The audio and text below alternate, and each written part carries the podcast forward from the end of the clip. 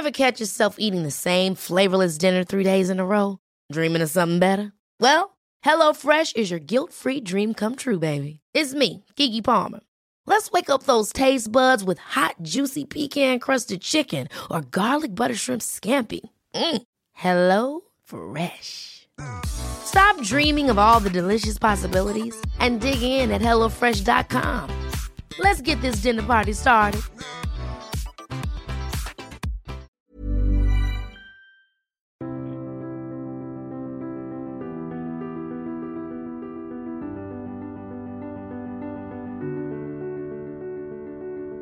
Bienvenue pour une nouvelle émission de Conflit. Ravi de vous retrouver cette semaine, encore une fois, pour évoquer des sujets historiques et géopolitiques. Je vous rappelle également que vous pouvez retrouver Conflit en kiosque et sur notre site internet revueconflit.com, sur lequel vous pouvez notamment retrouver nos numéros actuellement disponibles. Notre numéro classique dont le dossier est consacré au cyber et à la cybersécurité et notre hors-série dont le thème porte sur la guerre, regard sur la guerre, faire la guerre au XXIe siècle, que vous pouvez donc retrouver sur notre boutique en ligne revueconflit.com. Et en commandant nos ouvrages sur notre boutique, vous les recevez sous quelques jours en format papier et directement en format numérique. Boutique sur laquelle vous pouvez également vous abonner. En vous abonnant, c'est la meilleure manière de soutenir Conflit et de nous permettre de continuer à vous proposer ces contenus en libre accès et notamment ces émissions dont vous êtes de plus en plus nombreux à vous suivre. Je vous en remercie puisque au mois de septembre, nous avons dépassé le, précédent meilleur score du mois d'août et vous êtes euh, chaque mois euh, plus fidèles encore et ce dont je vous en suis infiniment reconnaissant. Alors notre hors-série est consacrée à la guerre, regard sur la guerre, et nous allons rester un petit peu dans le domaine de la guerre au cours de cette émission pour évoquer la figure de Sébastien le Prestre de Vauban. Vauban, c'est un nom qui évoque beaucoup de choses, un nom qui fait rêver aussi parce qu'il a laissé sa trace dans les paysages. Et comme vous allez le voir au cours de cette émission avec mon invité Jean-Loup Fontana, Vauban n'est pas uniquement un architecte, ce n'est pas uniquement l'homme de guerre que l'on connaît, mais il a fait beaucoup d'autres choses. Jean-Loup Fontana, bonjour. Bonjour. Merci beaucoup d'avoir accepté l'invitation de Conflit. Vous êtes euh, conservateur euh, du patrimoine. Euh, vous avez travaillé sur de nombreux aspects de la conservation du patrimoine français et vous venez de publier aux éditions Glénat un très, beau, un très bel ouvrage avec Jean-Benoît Héron qui est consacré à Vauban, Vauban, homme de l'art. Alors je dis très bel ouvrage parce que n'est pas un ouvrage classique sur Vauban euh, comme euh, on, beaucoup ont paru, mais c'est un ouvrage illustré. Glénat est connu notamment pour ses bandes dessinées. Nous en faisons régulièrement des recensions dans Conflit. Jean-Benoît Héron a, participé à la publication de plusieurs ouvrages, notamment une série consacrée aux bateaux. Et on retrouve ici euh, sa capacité à dessiner les paysages. C'est un ouvrage superbe. Alors on ne le voit pas euh, à la radio, mais euh, en vous rendant sur le site sur le site de Conflit, nous publions plusieurs planches. Euh, vous pourrez ainsi vous rendre compte du très beau travail de dessin et d'illustration de cet ouvrage, et c'est ce qui en fait la, la particularité, parce que c'est vrai que parler de Vauban sans voir ses plans, sans voir les bâtiments qu'il a contribué à édifier, c'est un petit peu dommage. Donc, en vous rendant sur notre site, vous aurez quelques exemples de planches de ce très bel ouvrage. Et puis, euh, si vous, consultez l'ouvrage, si vous l'acquérez, euh, vous verrez euh, bien au-delà de ce que nous avons évoqué aujourd'hui, l'ensemble des, planches et des dessins qui sont réalisés. Alors Jean-Benoît Héron, c'est pour les dessins, et puis vous, Jean-Loup Fontana, vous avez largement contribué au, au texte. En tant que conservateur du patrimoine, et je commencerai par là pour ma première question, Qu'est-ce que Vauban a apporté au, patrimoine? Est-ce que c'est, j'allais dire uniquement, mais le, terme euh, est impropre, mais est-ce que c'est seulement un homme qui a construit des citadelles ou est-ce qu'il a aussi apporté quelque chose à l'architecture et au patrimoine français de manière générale? Vauban, c'est un personnage extraordinairement complexe, vous l'avez dit tout à l'heure, et euh, l'intérêt pour le conservateur du patrimoine, je précise pas le patrimoine général, mais du département des Alpes-Maritimes, euh, puisque c'était ma, ma fonction, conservateur départemental, euh, Vauban a profondément marqué le paysage, donc euh, effectivement il a profondément euh, influencé, je dirais, l'image que nous pouvons avoir de, de notre patrimoine. Euh, Vauban, c'est lorsqu'on voit une citadelle bastionnée, on dit c'est Vauban qui a fait ça, il n'y a pas de souci. D'abord, c'est pas toujours tout à fait exact, il y a des exemples assez nombreux relativement, notamment dans les Alpes-Maritimes d'ailleurs, avec le fort carré d'Antibes, par exemple, euh, qui sont des choses bien antérieures à Vauban. Euh, ça avait été construit un siècle avant la naissance de Vauban. Euh, donc Vauban a apporté quelque chose dans le domaine euh, militaire, dans le domaine euh, stratégique, dans le domaine de la polyurcétique, c'est-à-dire l'art de fortifier, mais aussi d'assiéger et de prendre les villes. Et de ce point de vue, il a marqué d'une manière absolument indélébile notre, notre environnement culturel, paysager et bien sûr architectural. On lui attribue systématiquement et à tort parfois euh, toute la fortification bastionnée et puis on oublie de regarder que à côté de ça il a pu faire un certain nombre d'autres choses qui sont euh, parfois du domaine de la fortification mais pas obligatoirement. Je pense au pont couvert de Strasbourg par exemple qui participe à la défense de la ville en ce sens qu'il s'agit essentiellement d'un barrage qui permettait de retenir les eaux de l'île et éventuellement donc d'inonder complètement les terrains euh, périphériques où aurait pu s'installer une armée ennemie, mais il y a des choses euh, assez surprenantes comme le, lac-duc, jamais achevé d'ailleurs de Maintenon, qui traversait le parc de Madame de Maintenon et qui était censé pouvoir euh, amener euh, les eaux de la Marne, je crois, jusqu'au parc de Versailles. Donc ce sont quand même des choses assez étonnantes. Et puis il n'y a pas, même dans le domaine de la fortification, il n'y a pas que de la fortification bastionnée. J'étais il y a quelque temps euh, Saint-Vincent-les-Forts, c'est un, village qui domine euh, le, grand lac, l'immense barrage de Serponçon, dans les charnières entre les Alpes de Haute-Provence et les Hautes-Alpes.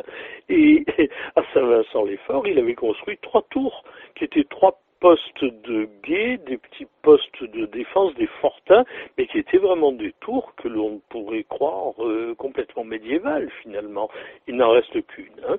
Euh, et puis il y a des choses euh, encore plus surprenantes. Vauban, et il en était suffisamment fier pour le revendiquer, écrit au consul de la ville de Briançon pour leur dire, je vous rappelle que c'est moi et moi seul qui ai fait les plans, les projets et les dessins de votre magnifique église, église qui est devenue par la suite collégiale, qui porte le titre de Saint-Nicolas, est effectivement une œuvre euh, classique euh, tout à fait extraordinaire, qui est établie sur la plateforme de l'un des bastions, donc de la ville fortifiée de la, de la cité euh, Vauban de Briançon, et qui est un, qui est un magnifique ouvrage, bien dans la tradition baroque, réinterprété avec le, le, goût français, dont on aurait on aurait pu avoir un peu plus loin, un peu plus en aval sur la Durance à Mont-Dauphin, on aurait pu avoir un second exemple, parce que ce qui a été construit, c'est-à-dire essentiellement le cœur et qui est conservé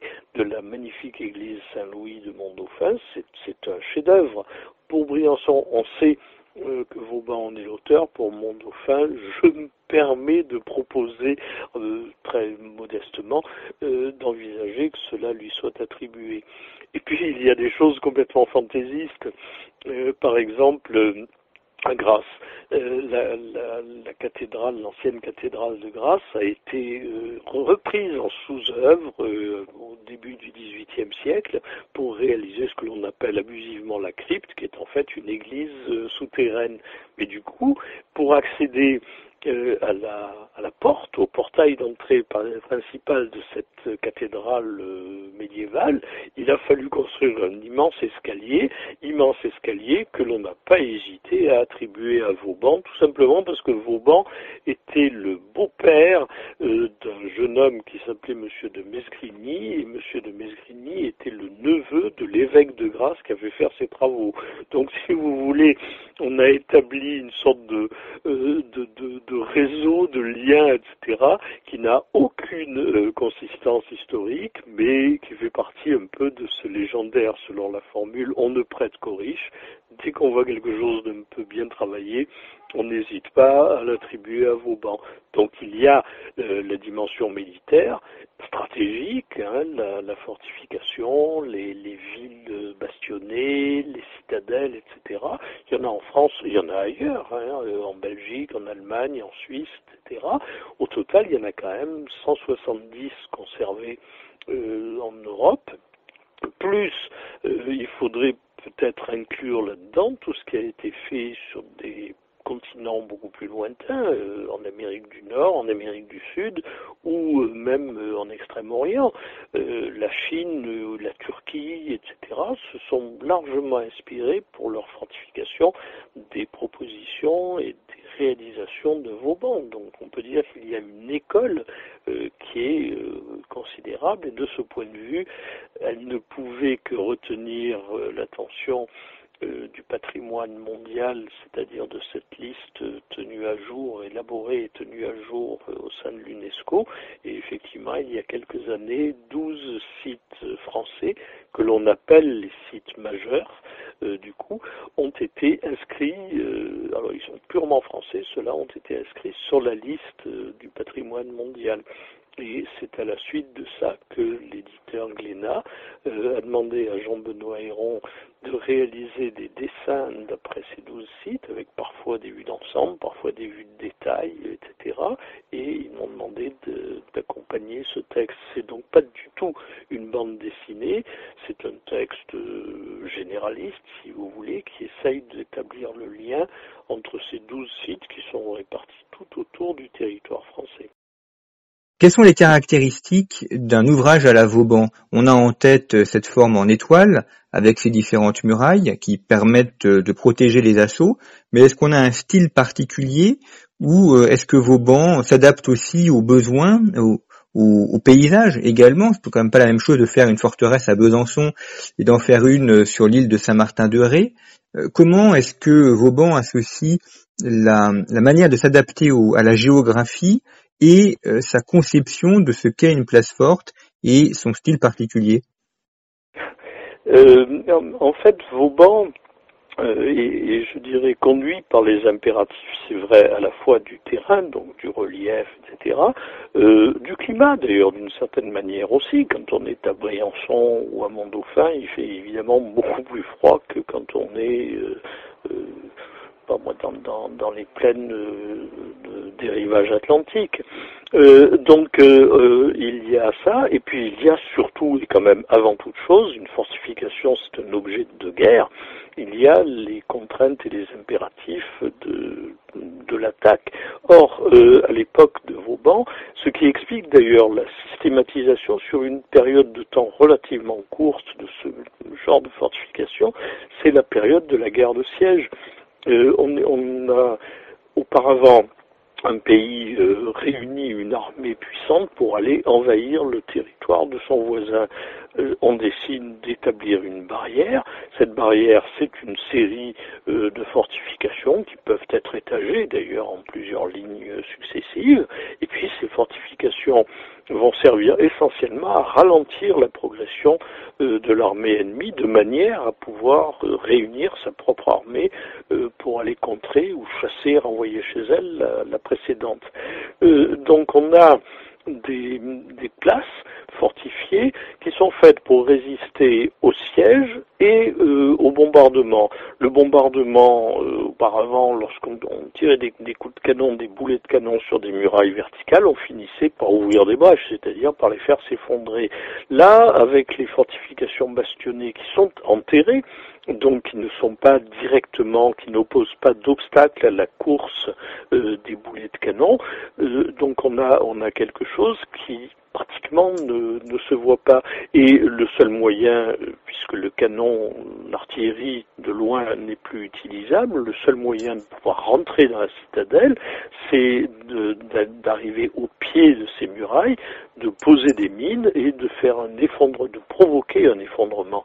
À partir de ce moment-là, euh, Vauban va tenir compte des possibilités que l'on a d'amener du canon devant les places, des possibilités éventuelles que l'on peut avoir de tirer euh, des coups de canon depuis des hauteurs environnantes. C'est le cas de Besançon que vous citiez par exemple, mais on pourrait en citer euh, beaucoup d'autres. Et Vauban va donc sans arrêt, sans arrêt, proposer non pas un modèle qui serait répétitif à l'infini d'une fortification dite en étoile ou autre, mais euh, un modèle parfaitement adapté. Il a des mots très simples d'ailleurs et, très honnêtes, puis en même temps d'une justesse extraordinaire. Il dit l'art de fortifier, c'est d'abord l'art d'avoir du bon sens, c'est-à-dire d'observer le terrain, d'observer quelles sont les possibilités euh, d'attaque, d'invasion, euh, d'incursion euh, ennemie sur ce terrain et dans quelle direction, et puis de bloquer ce passage, c'est tout. Et à partir de là, on a effectivement ces modèles qui peuvent être bastionnés, mais qui ne sont pas obligatoirement, par exemple, bon, on connaît tous évidemment euh, Nebrisac ou Longwy ou des choses comme ça, mais il y a par exemple la Camarée, sur la presqu'île de Crozon, au fin fond du Finistère, il y a une tour euh, avec une terrasse d'artillerie. C'est une tour qui n'a rigoureusement rien euh, de bastionné. Euh, on pourrait en citer comme ça d'autres exemples, les petites tours d'observation qui sont peut-être aussi des fortins de Saint-Vincent-les-Forts au-dessus du barrage et du lac de Serponçon dans les Hautes-Alpes. ce sont des tours qui pourraient être parfaitement médiévales. Des petites tours il n'en reste qu'une sur les trois. Mais ce sont des petites tours rondes avec un chapeau pointu, et ça ressemblerait à un moulin presque. Donc on a euh, une capacité de Vauban à développer des dispositifs qui seront parfaitement efficaces parce que auparavant il a très bien identifié quelle était la menace potentielle. Quand on est dans une plaine des Flandres, euh, la menace d'une armée euh, est tout à fait différente de ce qu'elle pourrait être euh, à Briançon par exemple, où une, une armée nombreuse ne peut pas camper, ne peut pas se déplacer facilement, et surtout il y a une très courte période de temps pour l'intervention militaire de cette armée. Donc on a à chaque fois une menace et des contraintes différentes, et à chaque fois Vauban a le talent, euh, le génie, pour adapter son projet à ces considérations. Il y a une chose qui est frappante aussi, notamment quand on regarde les très beaux dessins qui ornent l'ouvrage, c'est le fait que ces ouvrages de Vauban euh, sont beaux. Il y a des belles proportions, il y a euh, des ornementations. Alors, on peut dire c'est quand même surprenant pour des bâtiments qui servent à faire la guerre, euh, de voir euh, des fleurs de lys, de voir des sculptures. Alors, il y a, ça reste évidemment assez austère, mais malgré tout des, ornements. on se dit que pour un bâtiment qui va subir le feu du canon, tout cela va être abîmé. Et pourtant, notamment les, portes sont, très belles aussi. Vous avez tout un, un chapitre consacré aux portes, très bien ajouré c'est important aussi de, de, décorer, d'ornementer comme ça les bâtiments? Vauban est avant tout un homme de son siècle. Son siècle, c'est le siècle, le grand siècle, le siècle du roi Soleil, le siècle de Louis XIV. Louis XIV euh, ne tient pas spécialement, et ses ministres, ses courtisans, son entourage, etc., ne tiennent pas à faire quelque chose qui soit strictement et purement fonctionnel. Il faut toujours que ce soit démonstratif, je dirais, de la souveraineté, de l'absolutisme du monarque. Donc il y a une part qui est réservée euh, à un décor, mais qui n'est pas un décor euh, ornemental, qui est un décor emblématique. Les, fleurs de lys, euh, c'est l'emblème de la monarchie française. Le, la métaphore du soleil, je pense en particulier sur la superbe porte de Fort Médoc, il y a dans le, dans le tympan triangulaire au fronton de cette porte royale, il y a un magnifique soleil rayonnant, resplendissant. Il y en a un tout à fait comparable à, Saint-Martin-de-Ré, sur la citadelle de Saint-Martin-de-Ré. C'est vraiment la métaphore du roi Soleil. Le roi Soleil, c'est celui qui euh, illumine le monde, qui illumine l'univers. Donc euh, euh, Louis XIV s'identifie à un soleil et du coup on frappe les monuments de cette espèce de, de sceau du soleil qui est tout à fait emblématique. Et puis il y a aussi le fait que Vauban est un homme de son époque. Nous sommes dans les siècles baroques, hein, 17e et début du XVIIIe siècle, puisqu'il meurt en 1707. Donc Vauban utilise les, alors j'allais dire les recettes, les, les principes, plutôt les, les, les préceptes euh, de la, grande architecture baroque ou avec son faciès particulier qu'on appelle le classicisme français. Euh, une chose qui est impressionnante, c'est de rentrer dans la citadelle d'Arras. La citadelle d'Arras, euh, depuis la ville, on y accède par une porte royale qui est magnifique évidemment, et on arrive sur l'immense esplanade qui était euh, la, la, la, place d'armes de cette citadelle et dont tout le fond est, est, fermé par le bâtiment de l'arsenal. Et on a sur 85 mètres de, de développement, on a un modèle véritable de l'architecture classique française qui associe la brique, euh, la pierre euh, blanche, le calcaire, la craie et l'ardoise. Euh, pratiquement, c'est assez curieux. D'ailleurs, on a bleu, blanc, rouge bien avant l'invention de, cet emblème révolutionnaire et républicain. Mais on a vraiment ce, ce, ce, cette architecture qui est extraordinairement développée, qui est tout en longueur, qui est scandé, il y a un rythme architectural extraordinaire qui est donné par la succession des travées, par des petits faux pavillons légèrement en, décrochement, en, saillie.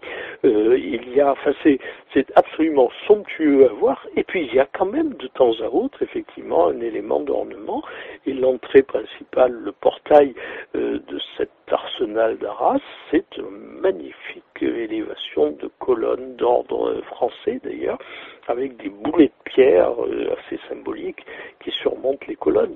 C'est somptueux. Alors pour l'avoir sous les yeux, je confirme qu'effectivement la, la, façade est, est, très belle et très bien proportionnée. Je reviens juste sur ce que vous avez dit au, au début. Vous, vous, avez dit que Vauban était influencé par le baroque. Euh, alors, j'ai quelques souvenirs de mes cours d'histoire où on disait que le, le baroque n'était pas n'était pas venu jusqu'en France. Euh, ce n'est pas vrai? C'est une lecture euh, assez étrange d'ailleurs qui a été donnée euh, très tardivement. Hein. C'est au moment où en fait, par exemple, on a utilisé ce mot baroque, faut pas se leurrer, baroque euh, dans l'esprit de Saint Simon qui est le premier à l'utiliser dans ses mémoires. Ça veut dire bizarre, tordu, compliqué, inutilement compliqué d'ailleurs. Et on a utilisé ce mot pour qualifier une architecture et surtout un art décoratif que l'on trouvait inutilement surchargé. Bon, et on a dit non, non, il faut en France, euh, nous sommes le pays de la raison, de la rigueur, de la maîtrise de soi et du monde, etc. Donc, euh, on va faire une architecture beaucoup plus euh, sage, voilà. Et du coup, on a décrété que le baroque, donc cette espèce de chose un peu pernicieuse finalement, n'aurait pas pénétré en France. C'est évidemment totalement faux. Il suffit de se promener partout en France pour s'en rendre compte. Et puis il suffit de se rendre compte aussi, pour s'en rendre compte, mieux, de constater que l'esprit baroque, c'est-à-dire l'esprit euh, architectural et ornemental, en fait, on quasiment il a couvert la planète. Et partout, partout en Europe, de l'Espagne à la Russie et de la Scandinavie à la Sicile, on a des représentations baroques. Ça n'est pas limité euh, à ce que l'on appelait autrefois le croissant baroque, qui aurait été quelque chose qui, en gros, faisait le, une partie de la péninsule italienne, le sud de l'Allemagne et, un petit peu vers l'Europe centrale, en évitant la France, euh, l'Espagne, l'Amérique du Sud, euh, l'Indonésie, etc., etc. Donc c'est une idée qui est totalement dépassée euh, et des, des, réalisations comme Versailles, par exemple, c'est un chef-d'œuvre baroque. Voilà. Désolé de contredire. Eh ben, ça va, ça va surprendre nos éditeurs de savoir que euh, Versailles est un chef-d'œuvre baroque et que le baroque n'est pas réservé qu'à Vienne et à Prague. Et à Rome. Et à Rome. Non, non, il y a, il y a, bien du baroque en France, il y a des choses tout à fait extraordinaires. Euh, pour les Parisiens, je leur recommande par exemple d'aller visiter ne serait-ce que la petite église de Saint-Louis en Lille. Ils ont quelque chose qu'on pourrait démonter pierre à pierre et reconstruire à Turin sans aucun état d'âme. Or, Turin, c'est quand même une des principales capitales baroques euh, d'Europe. Au, début de cette émission, vous avez évoqué la, forteresse d'Antibes en disant qu'elle n'était pas l'œuvre de Vauban. Euh, mm. pourtant, elle a une forme à, la Vauban. Est-ce que ça veut dire aussi que Vauban s'est inspiré de ce qui, de ce qui existait précédemment?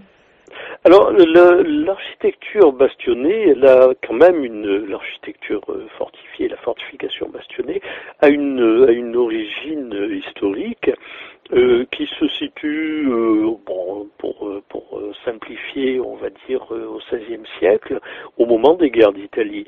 C'est-à-dire que dans une période où il y a des guerres incessantes qui agitent complètement l'Europe, et ça ne concerne pas spécifiquement l'Italie, mais ça concerne vraiment la structuration des États européens. C'est une période, c'est quasiment un siècle, au moins deux tiers de siècle, euh, d'affrontements récurrents, sinon permanents, entre le roi de France et l'empereur. Et donc ça, ça couvre effectivement toute l'Europe occidentale. Or, euh, parmi ces, ces guerres, au début, on fait la guerre à l'ancienne en utilisant euh, avec euh, le maximum de, puissance euh, la, la, nouveauté qui est l'artillerie et la poudre noire. Et donc euh, on, on, bombarde des murailles et dans une guerre, de ces innombrables guerres qui opposent les deux grandes villes concurrentes de Toscane que sont Florence et Pise, les Florentins réussissent par bombardement à faire s'effondrer les remparts de Pise. Les Pisans, qui sont qui, sont menacés d'être envahis à l'intérieur de leur ville, s'installent sur ce tas de décombres, ils mettent peut-être un platelage, quelque chose comme ça, et là on se rend compte que du coup les canons des Florentins ne peuvent servir à rien et que du coup l'infanterie euh, florentine ne peut pas accéder facilement parce qu'il faut escalader un tas de décombres, ce qui est une pente, un talus, hein, ce qu'on appellera un glacis par la suite, une fois qu'on l'aura bien aménagé, et que euh, du haut de ce glacis, il y a les pisans qui leur tirent dessus. Alors c'est quand même, ça rend les choses un peu compliquées. C'est à partir de là qu'on va se rendre compte que la fortification verticale euh, très très altière finalement des tours et des grands remparts médiévaux ne sert plus à rien face à l'artillerie.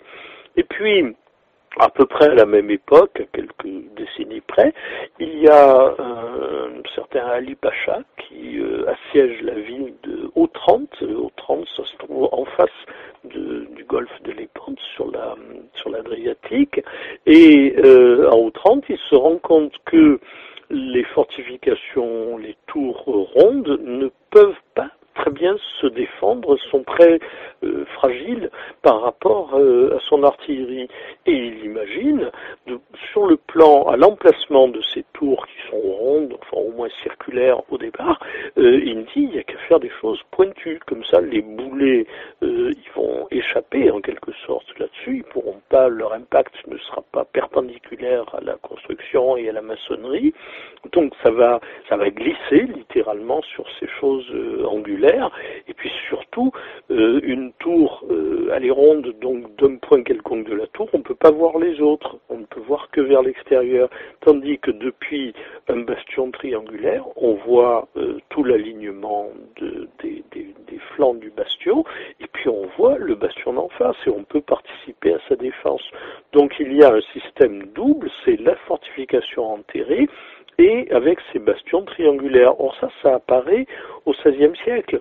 Le fort carré d'Antibes a été construit avec une petite ligne de fortification qui comportait aussi Saint-Paul-de-Vence par exemple, puis qui allait très loin, hein, jusqu'à Sisteron, sur la Durance, euh, on a une ligne de fortification qui voulait empêcher toute invasion à travers les États de Savoie du royaume de France par les armées impériales. Donc on est tous alentours de 1580, 1550, 1580 à peu près. À Nice, le fort de Montalban, euh, qui domine la ville de Nice sur le mont Boron, ce fort a été construit en 1560. Et c'est un, un, petit bijou, euh, c'est, euh, ça pourrait être un chef-d'œuvre de Vauban. C'est un carré avec un bastion triangulaire à chacun de ses angles. C'est tout petit, mais c'est remarquable. Et on a, on a des choses dont par l'intermédiaire de théoriciens dont le célèbre Pagan ou bien Jean Hérard de Bar-le-Duc, qui ont publié des mémoires sur l'art de fortifier, donc dans les premières années du XVIIe siècle, on a tous les modèles dont Vauban euh, va s'inspirer au départ, c'est-à-dire qu'il va en prendre les, recettes de base. Et puis surtout, et c'est là qu'est le génie euh, de Vauban, il va parfaitement savoir les adapter à toutes les formes de terrain et à toutes les évolutions de la stratégie. Il y a un aspect qui revient régulièrement dans votre ouvrage, c'est la question de l'eau. Euh, parce que ah. les villes doivent être abreuvées, donc il faut des puits pour euh, abreuver de manière saine les personnes qui sont dans la ville, notamment les soldats. Et on voit aussi que Vauban s'appuie très souvent sur soit les cours d'eau, soit les mers ou du moins les, fleuves. Je pense notamment à ce qu'il a fait dans l'estuaire de la Gironde. Ah. Exemple absolument fantastique. Alors c'est euh, il y, a, plusieurs, il y a plusieurs choses. D'abord, euh, je vous disais tout à l'heure que euh, rappeler que c'est l'époque de la guerre, enfin c'est le grand siècle de la guerre, hein, le XVIIe siècle, c'est l'époque de la guerre de siège. Donc une place forte, euh, ville fortifiée et citadelle qui est très généralement à l'écart de la ville, à la fois pour la contrôler et pour être un peu l'ultime bastion de sa défense. Euh, donc ce sont des lieux qui seront pris uniquement par voie de siège. Or, un siège à l'époque, compte tenu des impératifs climatiques, des difficultés de ravitaillement, de la solde des armées aussi, hein, c'est un élément qu'il faut prendre en compte. Euh, donc, euh, un siège, on ne peut pas se permettre de le faire durer euh, éternellement. On ne se contente pas de s'asseoir devant les portes d'une place pour interdire le ravitaillement de la place en attendant que les gens meurent de faim et de soif et ne se rendent. C'est pas comme ça que marche un siège. Un siège, on estime à l'époque de Vauban que ça va durer entre 6 et 8 semaines au grand maximum. Et donc il faut euh, simplement pouvoir proposer à une garnison et à la population euh, qui est euh, contenue, elle aussi, à l'intérieur de cette fortification. Je pense euh, aux populations, je pense aussi à leurs animaux, hein, les chevaux, mais aussi le bétail, etc. Donc il faut approvisionner en eau. Si on s'approvisionne en eau de manière extérieure, l'assiégeant, par le moyen d'un détournement, d'une canalisation, il peut très bien détourner ou interrompre l'approvisionnement en eau, ou bien il peut l'empoisonner, ou quelque chose comme ça. Donc il faut avoir une, une fourniture en eau à l'intérieur de la place. Et comme la fortification, surtout dans les terrains de montagne, et Dieu sait s'il y a des montagnes en France, elle est généralement en hauteur, il est évident que sur les sommets, il n'y a pas beaucoup de rivières, il n'y a pas beaucoup de sources. Donc on va creuser des puits et certains de ces puits sont tout à fait euh, spectaculaires. Je pense à celui de Besançon qui atteint ou qui atteignait 117 euh, mètres, si mes souvenirs sont exacts, de, profondeur. Mais là encore, on a des choses euh, bien bien plus anciennes. la citadelle de Nice, ce qu'on appelle le château, parce qu'il n'y a rigoureusement plus aucune fortification, plus un fragment de muraille là-dedans. C'est un parc, un grand jardin public. Il y avait là un avait été creusé euh, un ascenseur, pardon, un puits dans lequel se trouve l'actuel euh, ascenseur qui permet de monter au sommet de la colline du château. Ce puits faisait 75 mètres de profondeur et il avait été creusé au XVIe siècle. On a des, exemples, euh, bon, le problème, c'est qu'il y en a partout. Fort Barreau dans l'Isère, par exemple, avait un puits tout à fait extraordinaire. Mont-Louis dans les Pyrénées a un puits euh, tout à fait étonnant aussi, parce que du coup, il fallait remonter de ce puits sur des, longueurs considérables, il fallait remonter d'énormes cuves. C'est-à-dire qu'on pouvait avoir plusieurs centaines de kilos, y compris en, ajoutant même donc le poids de la cuve en bronze, le poids de l'eau contenue, c'était plusieurs dizaines voire centaines de litres, le poids de la corde très longue et trempée. Donc tout ça, ça nécessitait des installations qui sont en fait des systèmes de cabestan, on appelle ça des roues d'écureuil, et c'est, on mettait un soldat là-dedans, alors on dit c'était une punition, c'est même pas forcément évident, euh, on mettait un soldat, puis en marchant dans cette roue, à l'intérieur, eh ben, il enroulait la corde sur un cabestan et après il n'y avait plus qu'à se servir.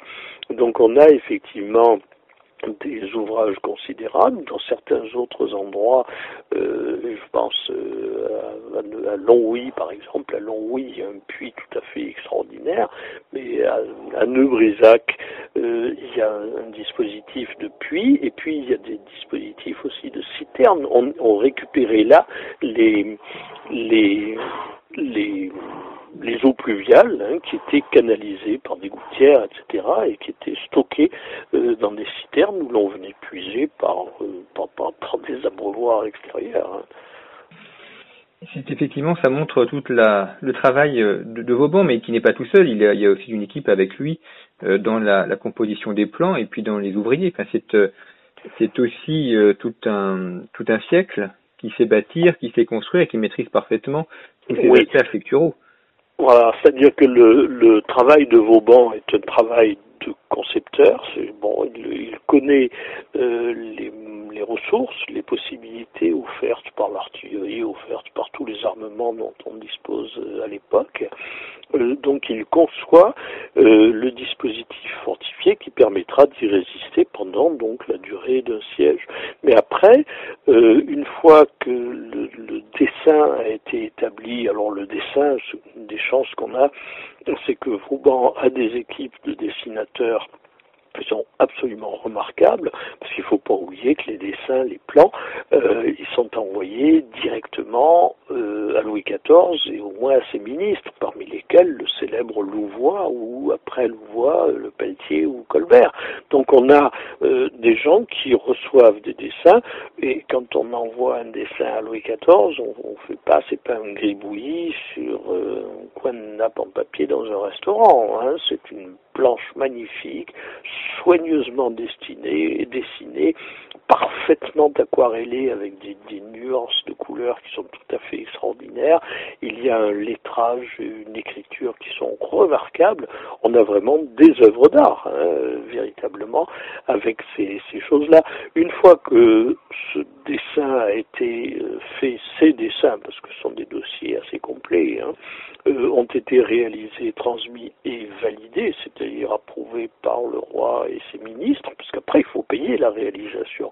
Après il n'y a plus qu'à se mettre au travail, et là le travail, c'est un travail de terrassier, c'est d'abord du terrassement, ça consiste à remuer des tonnes et des tonnes et des mètres cubes par milliers de terre, de, cailloux, de rochers, etc., pour euh, creuser des fossés euh, la terre qu'on extrait des fossés euh, sert à former des talus, à former les, les escarpes, les contre-escarpes, etc.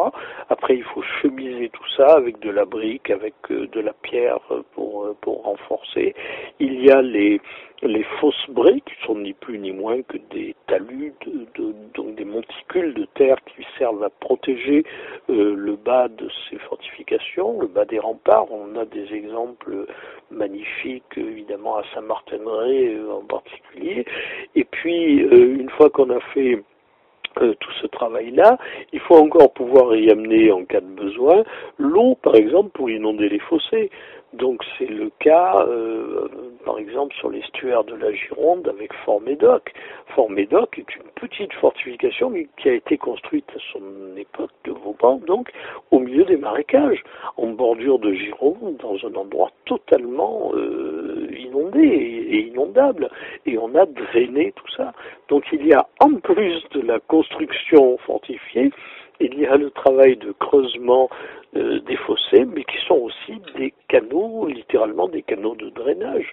Donc on a un travail gigantesque, euh, absolument spectaculaire par son, par son ampleur, mais si on y réfléchit, c'est un travail de, de, de pelle, de pique et de brouette. Hein. Voilà, c'est un peu à la chinoise. Savez, ces images qu'on voyait autrefois des Chinois qui construisaient des barrages avec simplement un couffin sur le dos ou sur, le, sur l'épaule.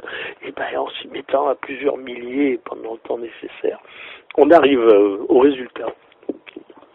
Et un, résultat qui est, qui est magnifique et surtout qui dure dans le temps puisque ce sont des bâtiments qui ont aujourd'hui euh, quatre siècles et qui sont euh, toujours présents, or toujours utilisés non pas à des fins militaires, mais en tout cas au moins à des fins civiles, puisque la ville de Besançon, par exemple, à Alors la, la ville de Besançon, absolument, oui, c'est exemplaire. En plus, la citadelle de Besançon, c'est quelque chose d'absolument prodigieux à tout point de vue, hein, le, le, site, le, mais aussi la réalisation. C'est un dispositif de, de, plusieurs fronts bastionnés. Il y en a euh, deux côté ville et un côté campagne.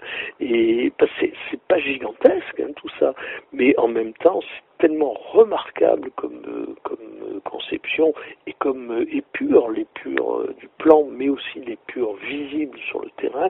c'est tout à fait c'est spectaculaire et impressionnant.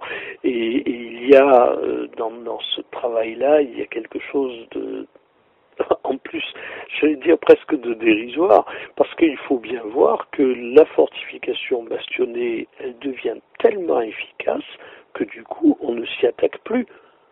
Donc du coup, la fortification bastionnée, pour l'essentiel des cas, n'a jamais connu d'épisode guerrier littéralement n'a jamais servi à rien. Ce qui ne veut pas dire que ce soit euh, une dépense, euh, un gaspillage. Qui veut dire qu'on a créé un outil dissuasif extraordinaire. Mais en même temps, on a été obligé de faire euh, évoluer les principes même de la guerre. C'est-à-dire que très rapidement, on est arrivé à des guerres de mouvement, à des guerres de, de, de déplacement de forces, d'armées, d'artillerie, etc., avec une spécialisation des différents corps puisque le siège, euh, même si on avait réussi au bout de six semaines à prendre une ville, par exemple, on faisait quelques kilomètres et paf, on tombait sur la ville suivante qu'il fallait assiéger à son tour. Or, au XVIIe, même au XVIIIe siècle, la guerre, on la fait pas 12 mois par an on l'a fait 6 euh, à 8 mois, tout casser euh, chaque année. Donc au, bout de trois sièges, on a perdu toute sa campagne, mais on n'a pas vraiment progressé. C'est ce que Vauban appelait le fameux précaré. Le précaré, il faut pas oublier que Vauban était Morvandio d'origine, euh, et donc euh, il avait euh, il, utilisé cette formule qui est une formule de paysan et d'éleveur du Morvan. le précaré, c'est l'espace, le, champ, le pâturage, etc., que l'on peut facilement clôturer. Et Vauban disait, le roi ferait bien de se faire de faire de son royaume un précaré, c'est-à-dire quelque chose qui soit clôturé.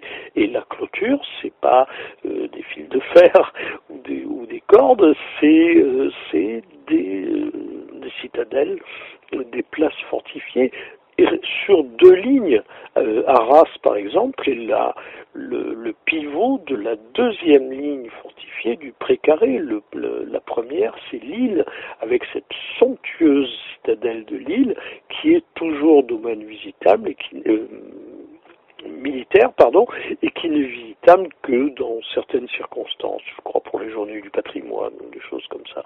C'est un, enfin, Vauban lui-même l'a considéré comme la reine des citadelles. Il en avait d'ailleurs été nommé gouverneur.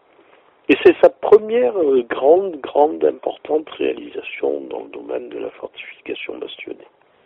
Merci Jean-Loup Fontana. C'est l'intérêt d'ailleurs de Vauban, c'est que chaque Français est proche d'une citadelle de Vauban et peut aller voir euh, de lui-même à quoi elle ressemble et, peut ainsi les, visiter, puisque effectivement il y en a sur l'ensemble du territoire, au moins sur les parties extérieures. À l'intérieur, euh, ce n'était pas nécessaire. C'était moins menacé. Merci. Je, rappelle donc votre ouvrage Vauban, homme de l'art, que vous avez euh, co-réalisé avec Jean-Benoît Héron qui a réalisé les dessins. Euh, sur le site internet de conflit revue.conflit.com, vous aurez quelques exemples de planches qui vous permettra comme ça de vous rendre compte de cette euh, très belle qualité de l'ouvrage et il est vrai que euh, parler de Vauban avec les dessins des forteresses sous les yeux et des, descriptifs des bâtiments, ça apporte quelque chose de beaucoup plus important. Merci beaucoup de nous avoir présenté euh, l'homme Vauban et euh, je merci à vous, chers auditeurs, pour votre fidélité et je vous retrouve la semaine prochaine pour une nouvelle émission.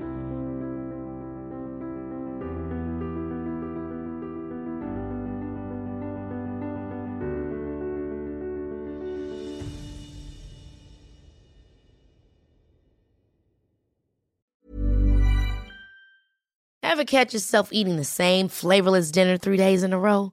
Dreaming of something better? Well, HelloFresh is your guilt-free dream come true, baby. It's me, Kiki Palmer. Let's wake up those taste buds with hot, juicy pecan crusted chicken or garlic butter shrimp scampi. Mm. Hello Fresh. Stop dreaming of all the delicious possibilities and dig in at HelloFresh.com. Let's get this dinner party started.